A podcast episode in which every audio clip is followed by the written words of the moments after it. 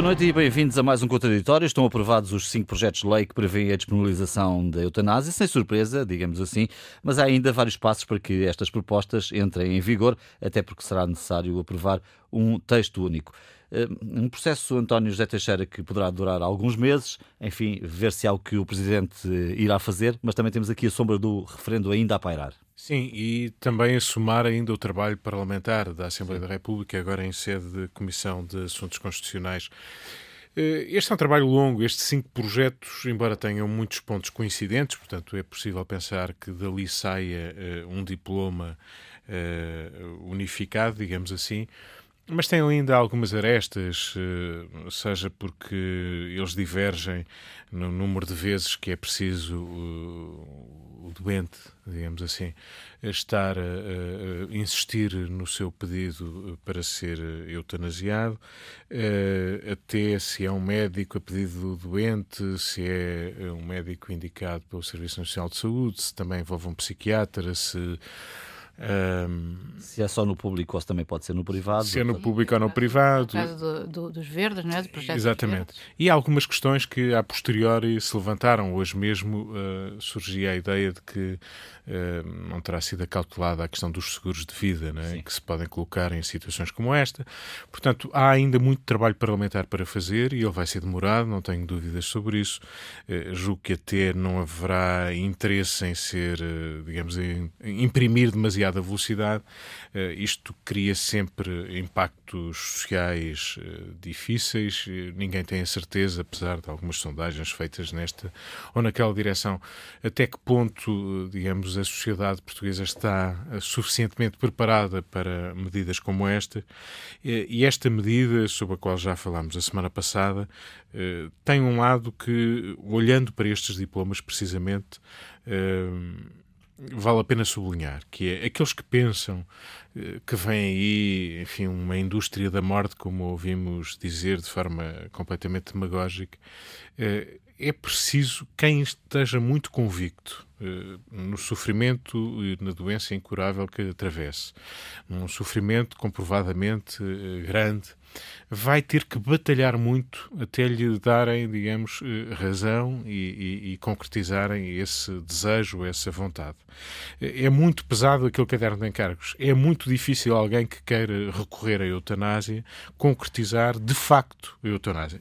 E estou a partir do pressuposto que o tom geral dos diplomas Sim. que estão agora em sede de comissão parlamentar se vai manter. Isto para dizer que a liberdade de uh, morrer em circunstâncias muito precisas e muito limite, porque são doenças incuráveis, uh, sofrimento uh, significativo que tem que ser avaliado e que não é fácil dizer Sim. o que é que é um, um sofrimento muito grande. Enfim, haverá aqui várias medidas e vários pesos. e, portanto, esta solução encontrada é uma situação que convém esclarecer, é uma despenalização de um ato limite que vai ser apenas concretizado em circunstâncias muito precisas e muito curtas, muito, eh, digamos, numa janela muito, muito, muito pequena. Muito fechada. É muito fechada. E, portanto, é disso que estamos a falar. Nós não estamos a falar de morte assistida pura ou de suicídio assistido, que é outra coisa e dará outra liberdade a quem tem essa vontade e quem a, a quiser uh, fazer seguir. Uh, temos o testamento vital, que curiosamente falamos pouco dele, mas pode ser mais eficaz do ponto de vista da concretização da vontade de um doente que esteja em fase terminal e de um sofrimento eh, grande e que cuja vida depende de tratamentos que vão além daquilo que é convencional. É obstinação terapêutica, como eles Exatamente a tal obstinação. Já vale a pena falarmos um minutinho sobre isso, sabe? Ouvintes é. que eventualmente não sabem o que é o testamento vital, não é? Exatamente. Eh, portanto, em, em, em determinadas circunstâncias pode dizer, nestas circunstâncias eu não quero eu não ser quero... medicado, não Exatamente. quero Portanto, prolongue... ou prolonguei artificialmente a vida, etc. etc. É. Exatamente. Sim, Portanto, sim, há ali um limite para um tratamento que está a ser feito e que apenas mantém de uma forma quase artificial a vida presente. E, isso tem sabemos... que ser dito uh, provavelmente tem... não nessa altura, se, ou nessa altura, se houver condições para é isso. É possível, acho que há é 40 possível. mil portugueses que já fizeram Mas, esse Em relação a isso, existe outra coisa. É quando se encontra em morte irreversível, eh, por exemplo, cerebral, mas continua vivo eh, Sim. em relação a isso, e a pessoa não tiver feito o testamento vital, a questão que é colocada aos familiares mais próximos.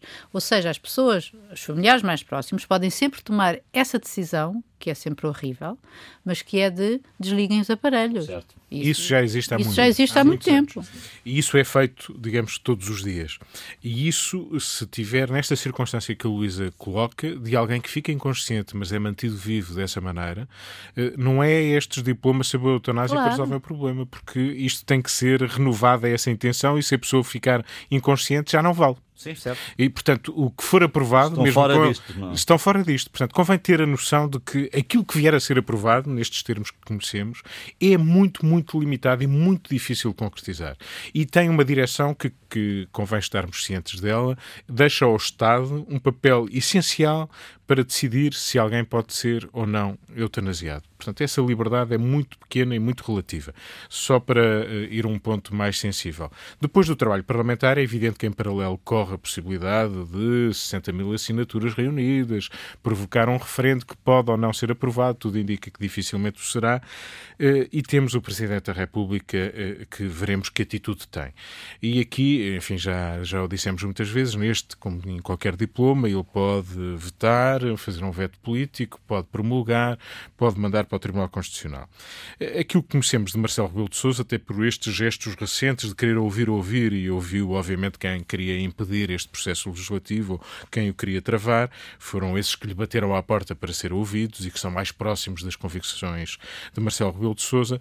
Ele, ainda em campanha eleitoral, eh, quando se candidatou a Presidente da República, fez questão de dizer que, em matérias como esta, as suas convicções não seriam obstáculo à vontade popular, poderia ser num referendo, ou à vontade parlamentar, como uh, é o caso presente uh, na Assembleia da República. Uh, é evidente que Marcelo mantém a sua liberdade para atuar como quiser. É evidente que ele vai ter presente também o cenário próximo, nomeadamente o cenário eleitoral, e não quererá desagradar à sua, a uma das bases de apoio, digamos, mais naturais e que tem a ver muito com um, um extrato social que se reconhece no catolicismo e que tem protestado contra a possibilidade de eutanásia vingar. Portanto, Marcelo vai ser aqui um fiel da balança e quererá preservar algum do seu, da sua base de apoio à luz das suas convicções. É isso que é previsível, mas Marcelo mantém intacta toda a sua liberdade, nomeadamente de fazer valer aquilo que disse na campanha eleitoral, que é não colocar as suas convicções à frente de um processo legislativo, seja ele decorrente de um referendo ou de uma vontade parlamentar. Hum. Luísa, o que é que achas que é de prever para os próximos meses em relação a esta discussão? Um, parte das coisas já disse o, o, o, António. Eu gostaria de salientar duas coisas que achei, na verdade, uh, algum exemplo de uh, maturidade uh, democrática, parlamentar e política, que foi a serenidade com que decorreu este debate na Assembleia da República. Foi diferente, mesmo as tensões dentro dos partidos, foi diferente. Não houve Uh, digamos, em relação, ao, em relação ao PSD, houve, enfim, houve um deputado que quis, né, efetivamente, uh, avançar com o referendo, a direção disse que não, mas mesmo dentro do próprio PS houve uma, muita tranquilidade em relação àqueles que votam, que, que se assumiram como não, e há alguns deles que são importantes, Maxime, o, o secretário-geral adjunto do, do, do, Partido Socialista, que é o José Luís Carneiro, que votou contra todos os, os, os, os projetos. Os projetos. Portanto, isso por um lado acho importante que isso tenha acontecido. Como o António já disse, isto vai ser um processo longo. Uh, sabemos que António Costa disse que, portanto, fez saber que gostaria de ver isto terminado. Uh, pelo menos o processo legislativo que vai conduzir à elaboração de um só texto da fusão daqueles cinco e que, na especialidade, contará com a discussão e com os contributos também dos deputados que votaram contra, não é? Uh, que queria isto terminado antes de, do final da ação legislativa, portanto, até, até ao verão. Até ao verão. Uh, não sabemos se isso vai acontecer. Vai dar tempo para haver uma proposta de referendo. A proposta de referendo, obviamente, os tais 60 mil, que, só, que serão conseguidos, ninguém tem dúvidas, os 60 mil subscritores, também terá que ser aprovado terá que ser discutido e aprovado no Parlamento, quer dizer, a Assembleia terá que se manifestar sobre isso e aí também a correlação de forças na Assembleia é ainda mais favorável porque o PC que é contra a eutanásia, é, é contra um referendo. Um referendo. Portanto, aí aumenta a margem. O problema é efetivamente o que é que vai fazer Marcelo. Marcelo, a semana passada, ao Expresso, tinha dito que, eventualmente, Tribunal Constitucional. O Tribunal Constitucional é, apesar de tudo, uma incógnita, não é? Porque há constitucionalistas que se dividem. Jorge Miranda, que é um, o pai da Constituição, diz que um dos eh, que a eutanásia é inconstitucional.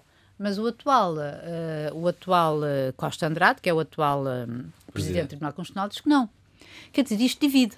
E a atual situação e a atual correlação de forças, mais uma vez, entre o Tribunal Constitucional, também não faz prever que seja uma coisa fácil. Pode ser um processo dilatório, se a gente entender que, sendo isto um processo de fiscalização sucessiva, isto faz com que, se isto não for uma coisa preventiva, que tem 25 dias, o Tribunal Constitucional passa a ter meses. Uhum.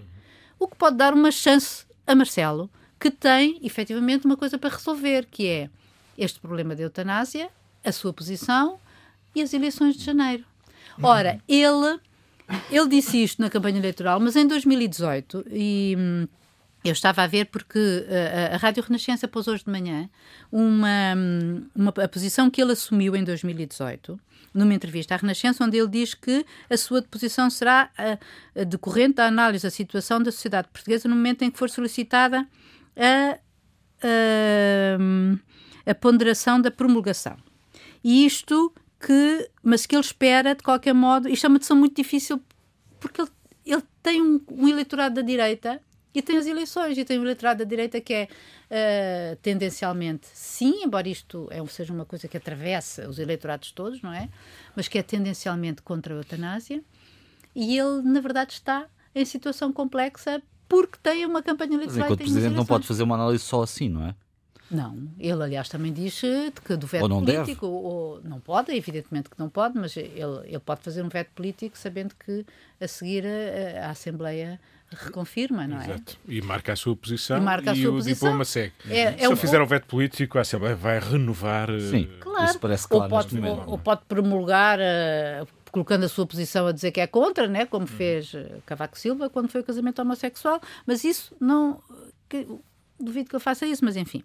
Mas, uh, mas uh, ele está, na verdade, numa situação difícil, mas eu sei uma coisa, é que uh, Marcelo Rebelo Sousa vai dar luta em relação a isto, porque não foi por acaso que ele acabado de regressar da Índia, ainda com um jet lag, uh, a primeira coisa na que ele faz... Na própria noite. Na própria noite, ele recebe uma série, sucessivamente, ele vai recebendo todos os, aqueles que lhe pediram... Audiência audiência que eram todos contra a eutanásia. Portanto, isto dá um, também um sinal à sociedade de que ele quer, que está em cima do acontecimento, digamos assim. Raul, como é que olhas para aquilo que pode acontecer a seguir?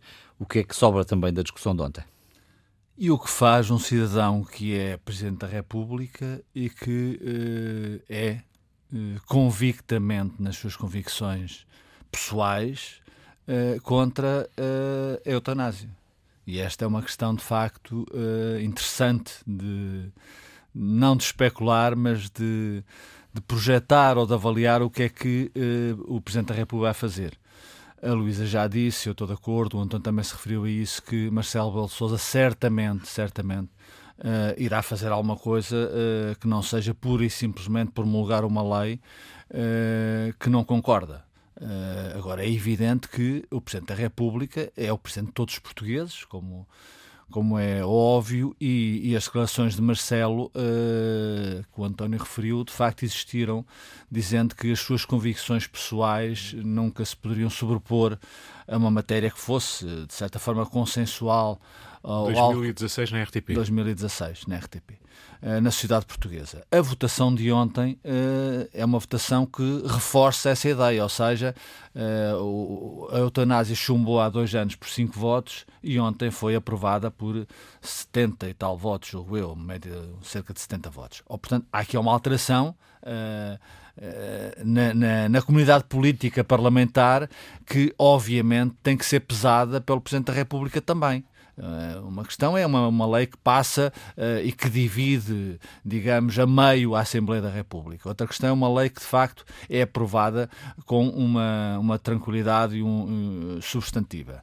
Dito isto, uh, eu acho que o Presidente da República tem outro problema que pode ser outro problema. Vamos ver se Marcelo se recandidata. Uh, em primeiro lugar, eu estou convencido que sim, mas vamos ver. Se se recandidatar, é evidente que a fiscalização sucessiva da lei é aquilo que se oferece em termos de argumentário político mais vantajoso para quem tem dúvidas e para quem tem uma campanha eleitoral. É, também, por outro lado, é evidente que a campanha eleitoral e já há um candidato assumido, que é André Ventura, e que é e que se conhece a posição em relação a esta matéria, e portanto a eutanásia uh, adivinha-se que será matéria, ou poderá ser matéria forte de campanha eleitoral. Uh, dividir os portugueses. Eh, ou seja. Uh, Deixa-me só dar a indicação, falaste aqui na, na, votação de ontem, não foi tão expressiva assim, portanto, são uma diferença de 40 votos. 40 no caso votos, do PS, é, 127, é 86. Bom, mas é expressiva. Sentido, é. Mas pronto, só para. De 70 para 40.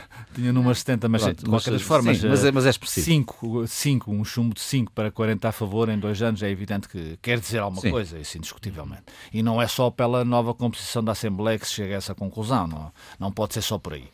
Uh, mas dizia eu que é evidente que isso pode contaminar ou vai contaminar se os, os, os protagonistas forem aqueles que se prevêem, vai contaminar a campanha eleitoral, porque de facto é isto, apesar de ser aprovado na Assembleia da República, nenhum de nós tem dúvidas que continua a dividir profundamente a sociedade portuguesa, como qualquer sociedade.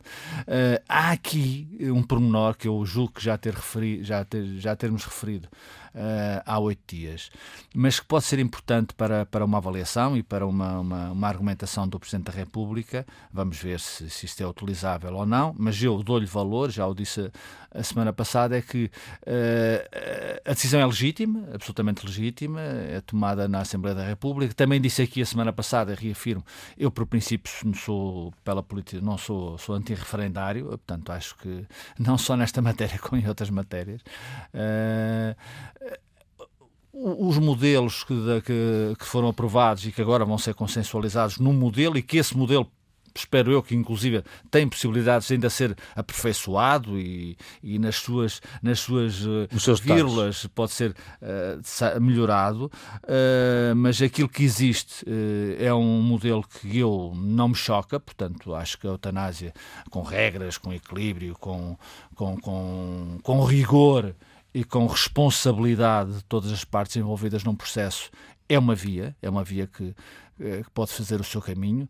Uh, agora, é evidente que há aqui um pormenor político que não é de uh, desprezar e que já tem sido utilizado por muitas pessoas que são contra a eutanásia. E não só, é que os dois principais partidos políticos, o Partido Socialista e o Partido Social Democrática, Democrata, perdão, não tinham essa matéria no seu programa eleitoral. E eu acho que isso é muito importante. E também não tinham posição. E também não tinham posição. E não têm. E não têm posição. Portanto, quer dizer, ou seja, uh, reafirmo, uh, considerando legítima a decisão, fora de causa, mas há aqui este pormenor. E este pormenor não é. Não Embora é... outros partidos tivessem apresentado este tema na Sim. campanha, nomeadamente o Bloco e o PAN, salvo erro. PAN, e foram esses partidos e, portanto, que colocaram a questão na Assembleia. Liberal. A partir do momento, em que, liberal. a partir do momento em que isso é colocado sobre a mesa, também é legítimo outros partidos apresentarem os seus projetos. Questão, é? Com certeza. O não... debate, aquilo que o Raul estava a citar em relação ao destino que tiveram os diplomas na legislatura passada, eh, esse foi, aliás, esse argumento também de que os partidos tinham dito pouco ou nada sobre esta matéria, também ajudou àquele resultado, não é? Eh, mas de então para cá, em várias sedes, esse debate foi feito. Eu, aliás, eu acho. Vamos ver, nunca haverá debate suficiente no final. O que a mim me impressiona mais nem é a ausência de posições, porque eu acho eu acho natural que os partidos até nem tenham posição sobre esta matéria. O que não invalida que não promovam o debate, isso é outra coisa. Mas não ter posição, eu até respeito isso. Acho que isso, aquilo que vimos no PS e no PSD no, no debate, é saudável. Houve gente que se absteve, que votou contra, que votou a favor, de acordo com aquilo que na sua consciência, nos seus padrões morais, etc., e na avaliação que faz. Agora, eu, eu, aliás, acho o que me preocupou foi poucas pessoas com dúvidas no debate público que ouvi. Quer dizer, Sim. acho que as pessoas estão, têm muita certeza sobre isto. Eh, eu acho que este, com o tempo, eu fui-me percebendo que. As dúvidas vão crescendo. Que vão, vão crescendo e vão, vão, no meu caso, vão em sentido até quase paradoxal, que é eu acho que esta janela que se abre é tão curta, tão curta e tão difícil. Eu não digo que é, melhor, que é melhor ou pior que nada, que ela é tão difícil de concretizar para quem tenha efetivamente essa vontade e a queira materializar que porventura havia outras soluções para os que defendem que deve haver liberdade de determinado momento da vida. Há sempre outras soluções.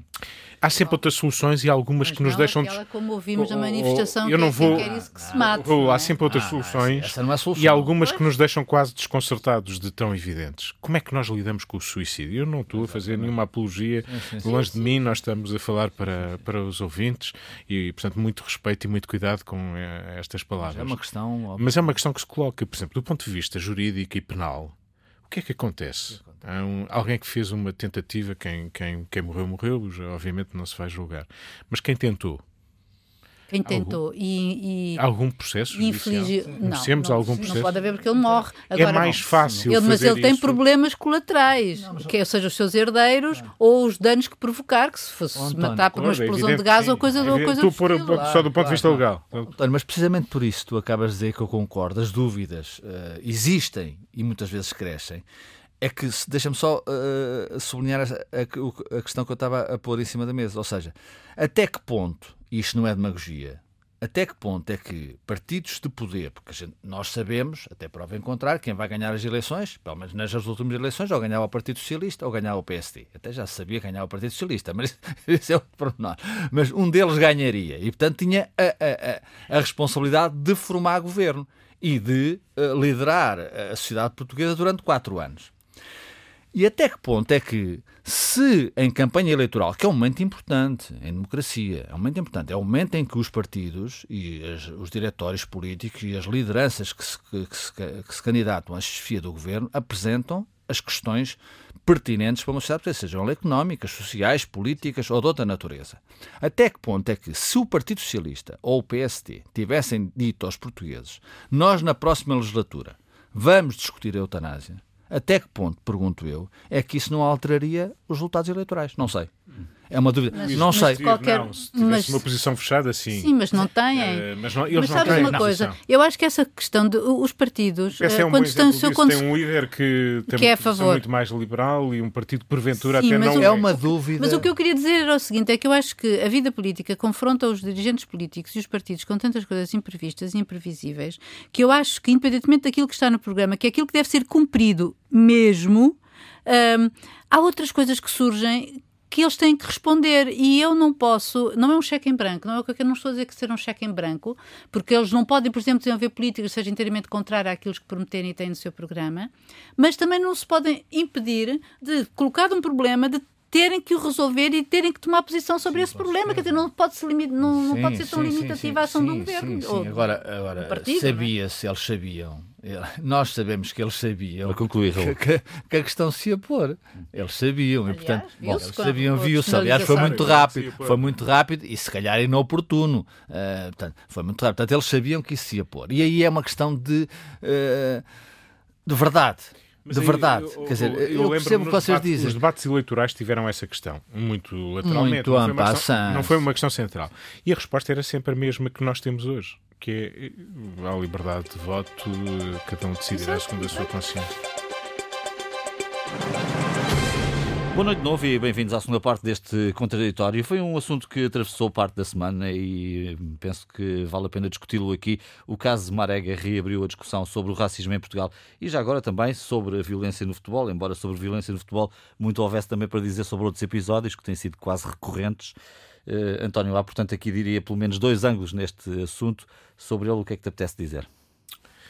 Apetece-me dizer que, apesar de vermos e ouvirmos nos estádios manifestações similares àquela que levou a Marega a abandonar o terreno do jogo, e essa foi a grande novidade, eh, insultos em Portugal e lá fora, eh, insultos raciais, nós eh, infelizmente assistimos a muitos, não é uma novidade. A novidade foi um jogador em concreto ter dito que assim Já não, chega. assim não e já chega.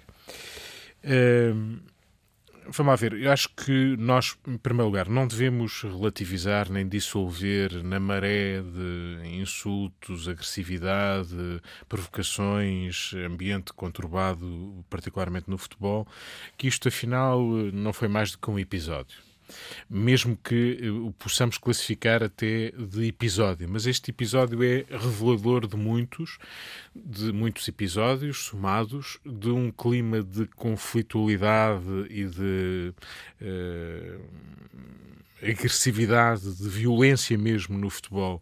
Uh, basta ver que nós ainda agora andamos a dirimir em tribunal a questão uh, de Alcochete, quando os jogadores do, do Sporting foram agredidos pelos seus próprios adeptos. Convém lembrar também em Guimarães, os mesmos adeptos também já chegaram a agredir os seus próprios jogadores do clube, uh, já, já aconteceu. há outras memórias daquele estádio, mas aquele não é o único estádio, senão era um problema seria mais fácil de resolver. Isso multiplica-se pelo país, multiplica-se até em escalões do futebol que não têm visibilidade, multiplica-se em camadas jovens que têm os pais e os familiares e os amigos nas bancadas e que já aí semeiam insultos aos familiares, ao árbitro, ao adversário.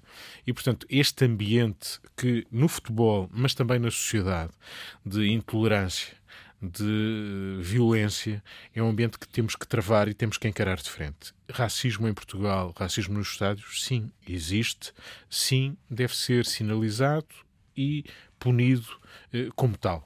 Acho que não temos que criar eh, eh estado de exceção, regras especiais, temos que cumprir regras que temos, aperfeiçoar algumas que não são eficazes e não permitir em Inglaterra houve problemas com claques e com eh, agressões e violência que se resolveu. As claques eh, dissolveram-se, o ambiente do futebol tornou-se bastante mais. Se calhar um bocadinho mais, mais longe do que isso, que é uma, uma, questão é a aplicação de regras, punições, etc. Outra coisa é aquilo que está na cabeça das pessoas. E se realmente se tens um estádio a ter um comportamento racista, uh, mudar a cabeça das pessoas é mais complicado, é, não é? Por isso, esse, essa largura que é preciso ter para encarar este fenómeno, obviamente que não é nos estádios que nascem racistas ou que nascem pessoas violentas, por mais que esse ambiente propicie alguma coisa disso, porque estamos perante um embate e um confronto de equipas. E isso é muitas vezes tribal, como sabemos, e tem uma história a lógica de funcionamento social futebol, do futebol em si, irracional. ou do jogo em si, irracional. não é o único. Irracional. Uh, obviamente que as emoções e a irracionalidade, obviamente que se exponenciam. Mas elas não derivam apenas daí, derivam de um ambiente social, de, da educação, da escola, da sociedade, que obviamente também fomenta ou não fomenta, ou trava ou não trava esses comportamentos. E não podemos olhar para isto como é, é assim. Uh, pronto, é claro que as pessoas vão ao futebol e se insultam, pronto, será sempre assim. Mas nós estamos a falar de em primeiro lugar, neste caso, de um comportamento concreto que vai além do puro insulto. Não é? Nós sabemos que se insulta o parceiro do lado, que está ali ao lado, só porque ele pode ser de outro clube, insulta-se a mãe, insultam-se os familiares, se o, o, jogador tem baixa estatura, chama-se-lhe nomes, se tem elevada estatura, também se chama nomes, eh, se é branco, amarelo ou preto, ou o que seja, também, também justifica. Nessa irracionalidade, isto é muito fácil de, de, de acionar. Agora, isto tem uns um substrato, tem um ponto de partida. E esse ponto de partida tem a ver com família, educação, relações sociais e regras, ou falta delas, ou falta de uh, consequências sobre essas regras, falta de cumprimento, falta de ação para resolver esses problemas eh, quer dizer, quando nós chegamos ao ponto dos adeptos baterem nos jogadores da sua equipa, e em Guimarães já aconteceu, volto a sublinhar, que Sim. é para não se pensar apenas no Sporting, e aconteceu de certo noutros clubes, e, e independentemente da raça. Uh, portanto, a questão dos adeptos não se viraram só uma raça ou para outra. Independentemente da raça, como no Sporting, também não foi por aí que alguém quis ir. Uh, e, portanto, quando isto uh, muitas vezes até se tolera, quando os próprios dirigentes participam, nem que seja passivamente, e também não fazem nada e não retiram consequências, tudo isto é um caldo de cultura propício a que alastre e seja cada vez mais violento o ambiente que se vive, nomeadamente no futebol. Estamos a deixar descarrilar este comboio? Do racismo ou da, ou da violência no futebol? Os dois. Um, os dois, neste caso, misturam-se. Bem que a violência no futebol, como o António disse, é mais, é mais ampla e, mais, e, e abrange outras áreas como aliás a gente vê pelo, pelo, pelo atual julgamento sobre a invasão de Alcochete. Um, mas o que eu queria dizer sobre isto do racismo e no futebol é que efetivamente eu acho que existe alguma complacência, porque a gente sabe que o racismo existe na sociedade, não somos uma sociedade tão, tão, tão racista como existe outros, ou, ou como em outras, mas é verdade que isso existe, isto é uma questão também de mentalidades, é uma questão de lei.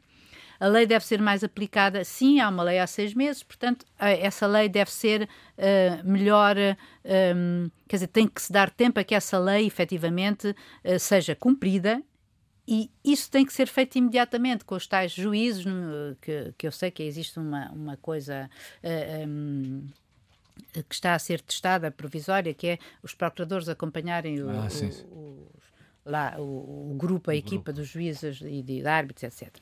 Mas o que eu achei chocante neste caso do Marega, para além daquele facto de, de, de ter um, um, um estádio ulular, é uh, o que eu, foi o árbitro, pelos vistos, quando Marega, que está a ser sujeito a insultos racistas desde o princípio, lhe põe um cartão amarelo porque ele, está, porque ele depois a, batia na, no braço, não é? Para mostrar que tinha muita honra e muito orgulho na sua cor, não é? E, e, e levou um cartão amarelo do árbitro por a se... cor do cartão mais próxima da cor era o amarelo. Exatamente. mas mas, mas para, para lhe dizer a ele que ele estava-se a portar mal quando ele estava a responder aos insultos que estava a ser vítima. Ele percebido pelas pois, informações que existem calhar, que era essa a questão. Se se apercebeu quando foi à linha lateral é que se apercebeu que havia esses insultos. Pois, Enfim, é a história Fala o que vale, ok, tudo bem. Uh, sei que o Vitória de Guimarães, de qualquer modo, tem um processo. Agora, acho que o papel dos árbitros aqui, por acaso, acho que é fundamental. Porque, o, sei lá, eu acharia uma atitude muito bonita. Eu não sou muito. Eu não percebo muito de futebol, uh, mas uh, encher-me às medidas. Eu, uma vez, visse um árbitro interromper uma partida e acabar com a partida numa, numa situação dessas. Porque a verdade é que o racismo. Está previsto. O pois, está previsto. Acharia, acharia, uma, acharia uma atitude espetacular e acho que serviria de muito em termos de, em termos de exemplares para, para, para os clubes e para os adeptos. Uh, estar em risco uma coisa dessas. Não sei. Agora, uh, choca-me que, se há, que haja uma uh, certa tolerância para com isto, porque uma coisa é, evidentemente, chamar as, de insultos à mãe, etc., a todos, mas há uns que são só para os de cor. E isso a gente não pode ter dúvidas que são insultos racistas. Porque eles podem a mesmo insultar a mãe deles. Mas quando tu estás a chamar macaco, como já foste dito a vários outros, que não o marega em particular, ou quando tu estás a urrar que nem o macaco, obviamente que estás a chamar macaco e não estás a chamar e quando tens grande parte de um estádio a fazer isso. A fazer isso, isso é racista e não tenho a menor dúvida. Portanto, não há aqui, e não, e não se tem que vir com argumentos, como ouvimos também, de que uh, ah, ele é profissional e sabe quando vai para esta coisa, uh, para, para, para esta profissão. Uh, sabe a, a, a, a, que se arrisca. Isso é absolutamente intolerável.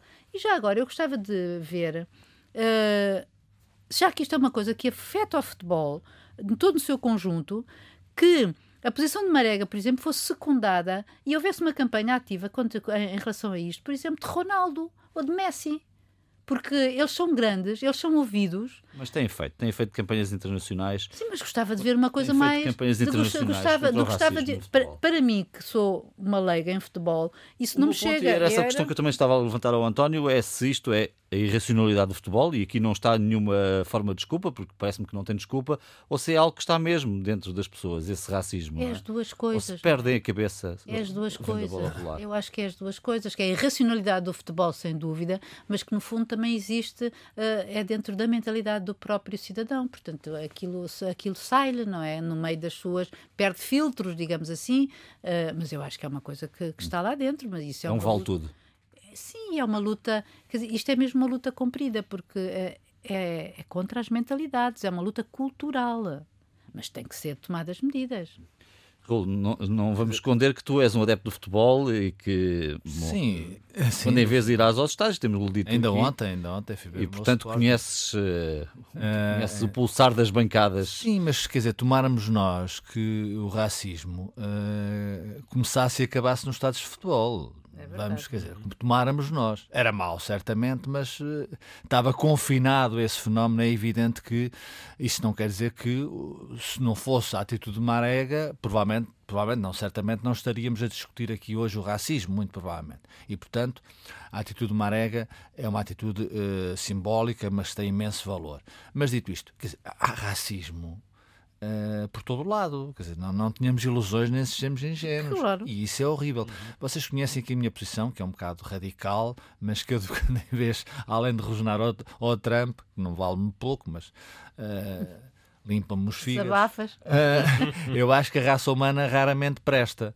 E, portanto, o racismo é também isso. Quer dizer, é, são os egoísmos, é, é a questão da cor, é a questão da, da supremacia uh, que muitas vezes se julga ter perante outra, outra, outras pessoas, outras comunidades. Isso existe em todo o mundo. E isso é um problema. Isso é um problema, portanto, deve ser combatido. E este, é evidente que nos estádios de futebol, como há um, esse, essa manifestação é mais exacerbada, mais exuberante, porque de facto se perde uh, de facto parte da racionalidade. Agora o racismo existe. E é aí que os governos e todos nós, a comunidade, deve agir permanentemente porque, uh, e sinceramente, aquilo que, que, que, eu também não estava à espera de grandes alterações, mas passou uma semana, ou está quase uma semana depois do caso Marega, uh, que de facto marcou a atualidade uh, nacional, que extravasou as fronteiras nacionais também, e eu temo que daqui a oito dias nada aconteça ou nada tenha acontecido de substancial. Até agora aconteceu muito pouco. sei, deixa-me contar o episódio de ontem, já agora ontem em Alvalade. Eh, eh, em Alvalade eh, havia uma sucessão de tochas Uh, e ontem não houve. E não houve porquê? Porque as claques foram devidamente revistadas. Portanto, tiraram os sapatos onde vão as tochas a quem estava a entrar no estádio. É evidente que há pessoas que. As tochas vão nos sapatos? Vão, não, não sabia, mas disseram ontem. Vão escondidas nos sapatos. Não sei, contaram-me isso ontem. Julgo ser verdade, pelo menos foi a versão que me contaram, porque eu perguntei-me porque é que tiram os sapatos? Tiram porque é para onde vêm as tochas. É uma possibilidade de irem nos sapatos. E, portanto, é claro que houve pessoas que só viram a segunda parte do futebol e, portanto, foram prejudicadas por isso. Mas, de qualquer das formas, o que uh, uh, as entidades públicas, os responsáveis têm que fazer, e não é só no futebol, é, é de facto serem muito uh, rigorosos e não, não, não, não temerem as medidas que são fundamentais. O que é que aconteceu na Assembleia da República sobre este caso do racismo? Houve uma discussão eu não estou aqui a sugerir que se faça leis, porque o racismo não se combate com leis. O racismo combate-se, de facto, com, com educação, com cultura e com uma permanente chamada de atenção daquilo que todos diferentes, todos iguais. É uma frase feita, mas é uma frase que vale para combater isso. E as pessoas, desde o primeiro, desde os primeiros passos, desde os primeiros uh, urros, deixa-me usar, das crianças, têm que ser ensinadas que somos de facto todos iguais, sendo diferentes. E podemos, podemos gostar mais de uns do que de outros, podemos gostar mais de uma raça do que de outra, mas temos que respeitar. E é isso que não acontece no século XXI, numa sociedade desenvolvida, numa sociedade do 5G. Porquê? Porque de facto a economia uh, o capitalismo selvagem que nós desaguamos, e eu que sou um homem de direita digo com toda a frontalidade, ou que defende alguns princípios fundamentais da direita, o, o capitalismo selvagem que esta sociedade mergulhou está absolutamente contaminada eh, e limita-se a, a preocupar-se com isso. Veja-se o que está a acontecer na China, o que a China era eh, há, há, seis meses, o que a China hoje tem uma leitura diferente porque aconteceu uma epidemia e de facto descobriu-se de um momento para o outro que a China eh, não é um regime democrático. Toda a gente sabia, mas toda a gente estava resignada àquilo que era os ventos económicos que vinham da China contaminavam a Europa e floresciam a sociedade europeia. Isso não é assim e a questão da raça humana é, na minha opinião, um dos pontos fundamentais para a nossa civilização. Deixa-me acrescentar, e pegando em algo que disse o Raul, de facto a natureza humana, aquilo que chamamos de natureza humana, comporta uma dimensão de violência uh, que está, que faz parte. É inerente. E é muitas vezes uh, canalizada em determinadas circunstâncias, como é uh, a do futebol. Basta dar dois exemplos do que chegamos e o que permitimos e o que já achamos normal.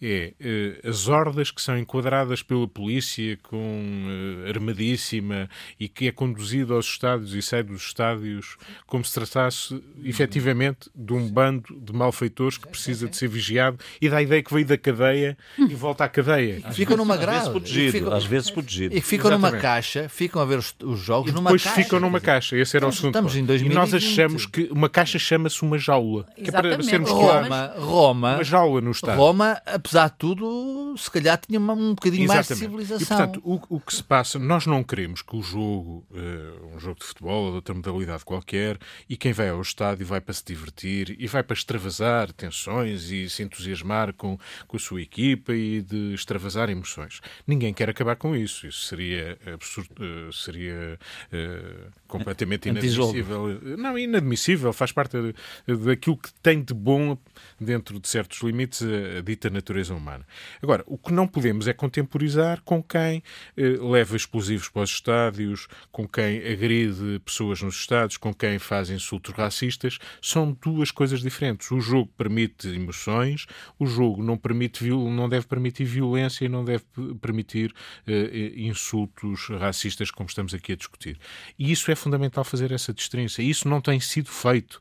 Eh, não venham dizer que isso é inerente ao futebol. Não é inerente ao futebol Exatamente. que as pessoas se agridam fisicamente, se matem. Não pode ser. António, não pode não ser. Pode ser. Porque o, o, futebol, como outros jogos, são, têm beleza, são, são, são estéticas que nos entusiasmam. Nos, e aparentemente o desporto é uma coisa que nos deve unir a todos é um prazer, humanos. É um bom prazer. Família, e portanto estamos, estamos a destruir esse prazer por, um por uns energúmenos que o, querem, claro. que o querem subjugar. Bom, Luísa, querias falar aqui um bocadinho do Conselho Europeu, estamos mesmo em fecho. Uh, o Conselho Europeu está ainda aqui um bocadinho a meio. Exatamente, é? está um bocadinho a meio e, e, e, pelo que nos é dado saber, uh, terá sido um dia bastante difícil, porque já na noite de ontem eles reuniram-se até às 6 da manhã e depois retomaram os trabalhos às 11 e com reunião do, dos amigos da coesão, que são aqueles que lutam por, uh, por ter mais. Uh, para que os fundos para a coesão não sejam uh, diminuídos em prol de outras, as novas políticas, como eles dizem. Eu só gostava de chamar a atenção para um pequenino aspecto que é talvez possa, os portugueses possam perceber daquilo que está em causa para, para Portugal. As políticas de coesão foram uh, criadas no tempo de Jacques Delors, quando foi criado o mercado único, porque se verificou que o mercado único beneficiava sobretudo os ricos.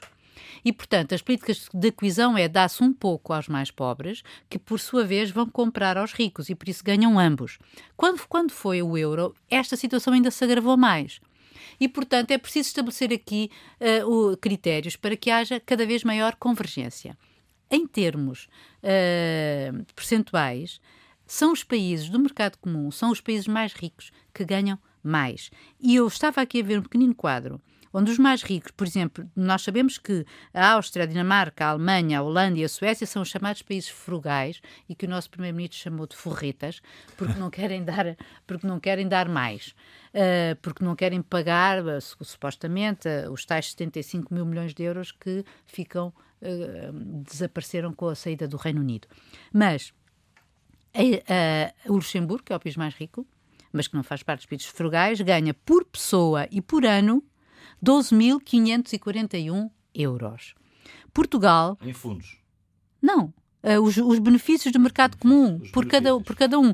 Portugal está entre os mil e os dois mil. A Alemanha ganha uh, 4 mil, 5 mil. A Áustria um pouco mais de 4 mil, e, e por aqui, e, quer dizer, é assim, os mais ricos ganham mais que os mais pobres, e portanto os mais ricos querem mesmo ficar só para eles, mas ganhando à custa dos pobres.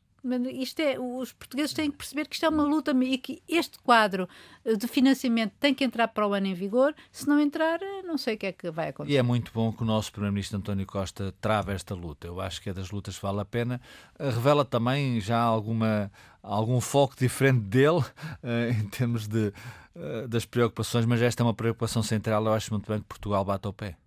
Ficamos por aqui esta semana. Bom fim de semana, boa semana, bom carnaval e voltamos na próxima sexta-feira.